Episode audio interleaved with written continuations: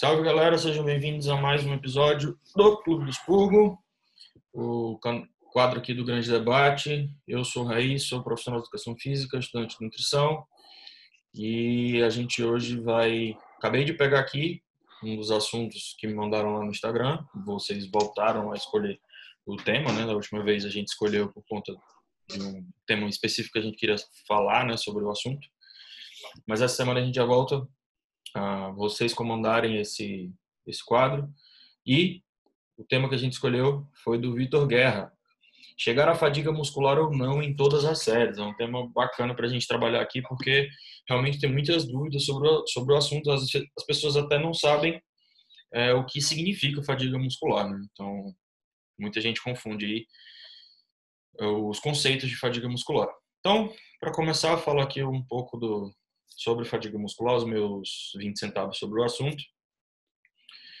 A fadiga muscular ela é fadiga muscular concêntrica no caso, tá? Porque existem vários vários gra, graus de fadiga muscular. Fadiga muscular concêntrica é a inabilidade de fazer uma repetição ali a mais, sem roubar peso, sem tirar carga, sem ninguém te ajudando é, de forma externa, né?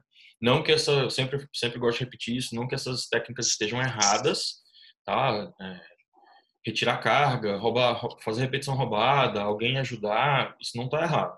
Mas, quando vocês leem um estudo que mostra lá, as séries foram feitas até a fadiga concêntrica.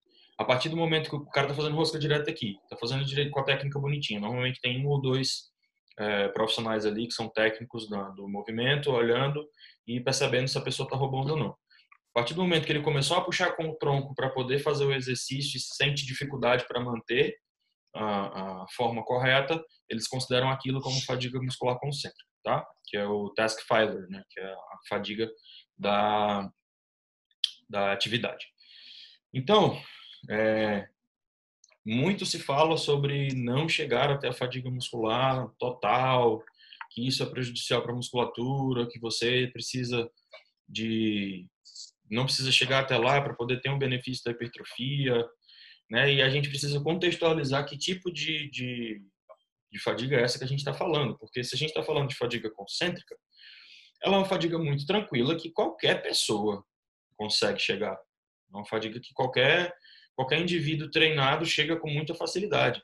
Então, você falar que ah, não precisa chegar até a falha e não contextualizar que tipo de falha é essa que você está falando, que tipo, que tipo de fadiga é essa que você está falando, fica um pouco fica um pouco dúbio, né? Fica um pouco complicado porque, é, por exemplo, eu sou um cara treinado. Eu chego na fadiga muscular com muita facilidade, muita tranquilidade em qualquer carga que eu utilize. Lógico, eu estou falando fadiga muscular concêntrica.